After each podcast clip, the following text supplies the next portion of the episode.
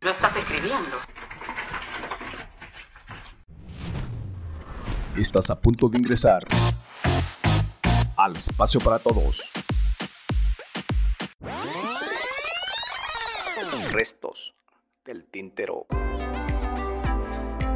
Donde vivirás la experiencia sonora que te transporta a recordar lo bello de la vida. Restos del tintero. Bienvenidos. Hola, ¿qué tal? ¿Cómo están? Bienvenidos sean a un episodio más del podcast Restos del Tintero. Mi nombre es Héctor Gómez. Es un placer, un honor, un gusto estar aquí nuevamente con ustedes. Bienvenidos. Hace días estaba analizando esta situación sociopolítica, sociocultural en la cual nos encontramos, donde se ha arraigado esta tendencia a, a, hablar mucho acerca de las cuestiones, acerca de sistematizar la violencia, de verlo como algo normal, como algo cotidiano, como esta parte donde estos actos que restan el sentido propio de la humanidad misma se minimiza a tal grado donde ya no es tan importante lo que los valores que existen en las relaciones interpersonales. Entonces, analizando esta cuestión, eh, me recordé que, que, anteriormente había escrito algo en el blog del mismo podcast o del que dio origen a lo que ahorita estamos escuchando. Y en el 2014, en diciembre, escribí un texto que se hace alusión a una alternativa posible cuando ah, había un auge tremendo en estas cuestiones de la violencia social por los estados imperantes, los estados dominantes, donde el poder establecido se enfrentaba constantemente al segundo orden de poder, que eran estos eh, sistemas del crimen organizado. Entonces, haciendo la analogía a lo que ahora sucede hoy día en esta sistematización de la violencia, como que me atrajo volverlo a retomar, pero ahora a grabarlo en el audio para que pudiera ser escuchado, analizado desde una perspectiva de la sistematización de la violencia que se vive en cuanto a la producción de series televisivas que ah, están implementando cierto tipo de valores para apreciar aquello a lo cual nos enfrentamos constantemente.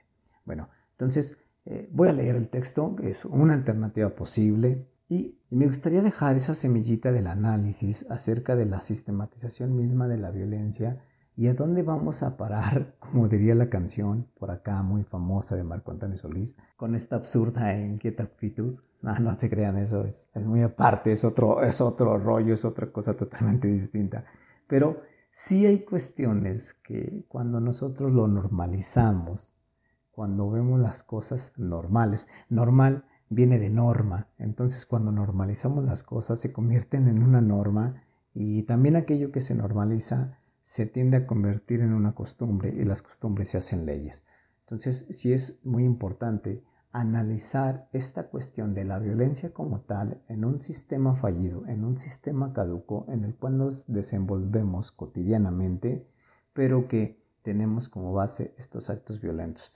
Y se da desde en la interacción interpersonal que se establece a través de la comunicación como tal. Hay personas que desde el momento que se comunican con alguien más ya están siendo violentos y agresivos. Entonces esto para muchos ya es normal, para muchos ya es común. Y hay muchos que justifican el, él así es, no le hagas caso. Pues no, que el otro tenga estas tendencias a actuar así con los demás no quiere decir que sea algo que se tenga que normalizar. Eh, también aprovechando, los invito a que vean la película de Un ángel malvado, es una película ya muy viejita, donde se tratan de conductas infantiles o los protagonistas son unos niños que tienen conductas que van desde actos antisociales, ya con una psicopatía muy marcada en uno de ellos, que tiene que ver en el ambiente de relación interpersonal en el cual se desenvuelve. Pero bueno, te dejo con el escrito. Resto, resto, el tintero.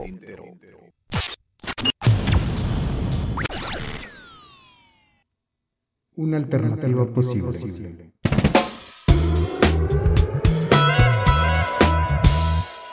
El hombre es el lobo del hombre, reza un dicho popular. Hoy nos encontramos ante un estado fallido, caduco, que refleja el estado imperante de nuestros procesos morales, políticos y judiciales. Un sistema social que se refleja en el cristal mismo de su construcción fallida.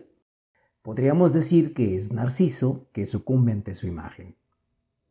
Al observar la fatalidad de las circunstancias actuales, se percibe la ausencia de preceptos morales y de sentido espiritual para regular la conducta humana.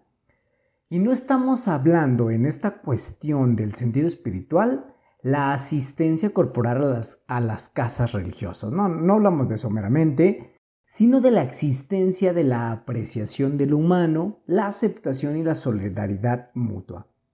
Así también como el amor al prójimo partiendo del respeto, la tolerancia y los valores universales que conforman lo humano mismo. Todo eso hablamos cuando nos referimos al sentido espiritual se presenta ante nuestra percepción su adverso.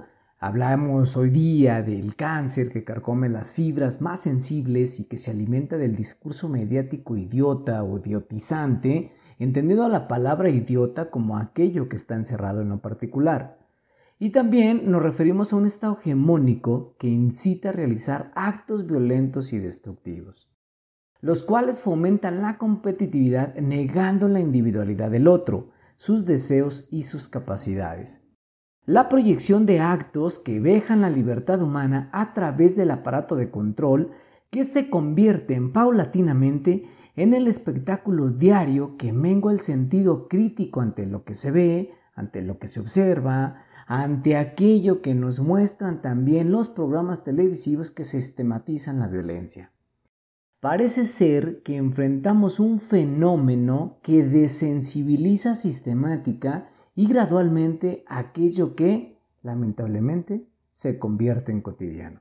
Hoy día la violencia y la agresividad tienen un tinte de la cotidianidad que ya no se pone en tela de juicio y se aceptan programas televisivos, se aceptan actos vandálicos, manifestaciones que rozan o, que están en el límite de agredir y de ofender al otro. Hoy día, la presencia del aparato televisivo en los hogares mexicanos anuncia la muerte de las instituciones educativas encargadas de formar prospectos que impulsen el desarrollo social.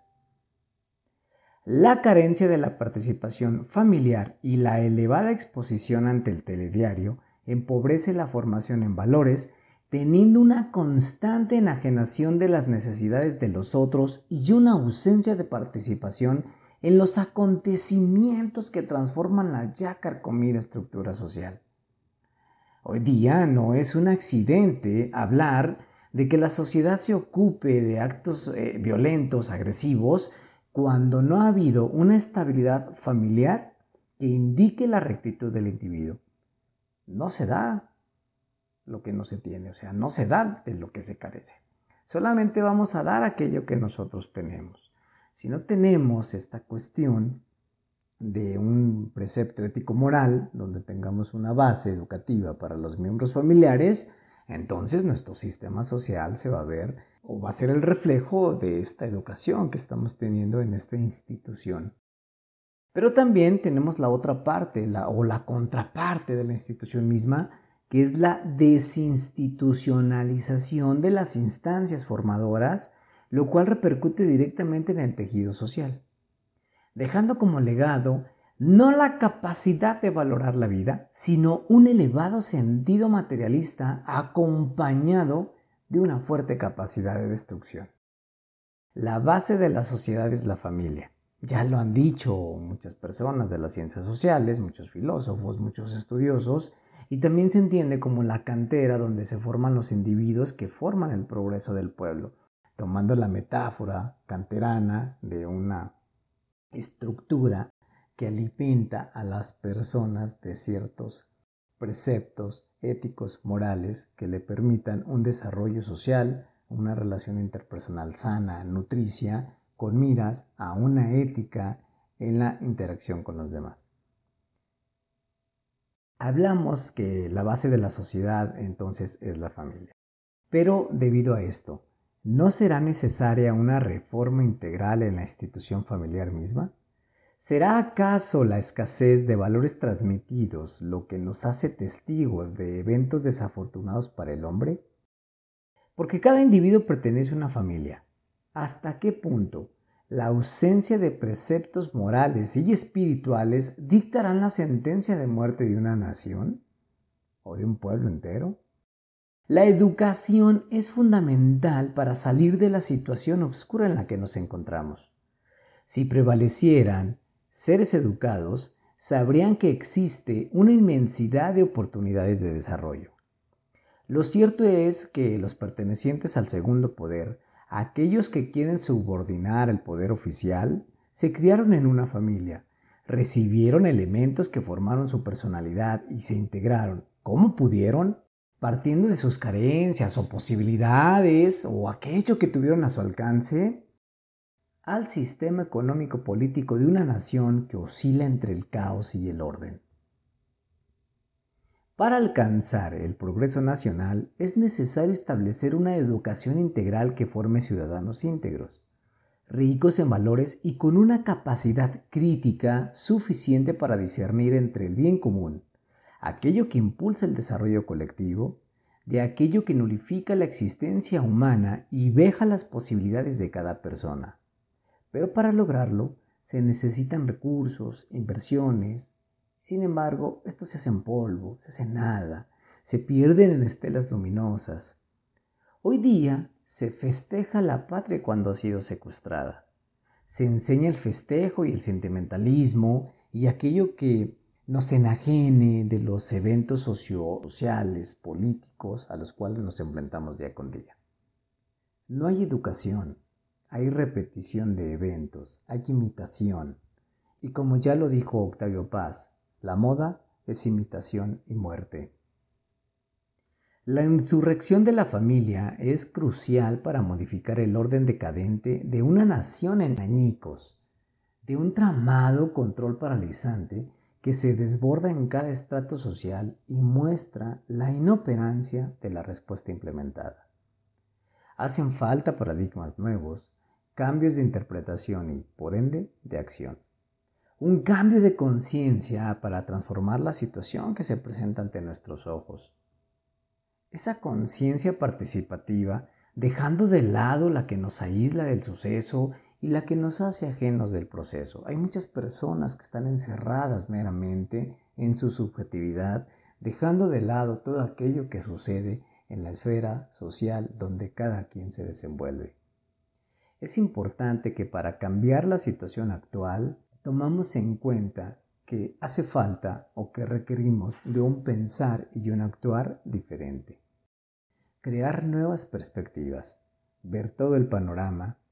La sociedad se encuentra tambaleante y la familia puede fortalecer sus cimientos.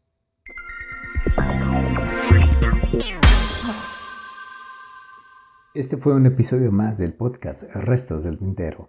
Gracias por quedarte hasta el final, gracias por escuchar lo que aquí se comenta, lo que aquí se expone y nos escuchamos la próxima. Que tengas un excelente día, tarde, noche, mañana. Que todo lo que hagas te dé satisfacción plena y que tus relaciones interpersonales sean cada día más nutricias.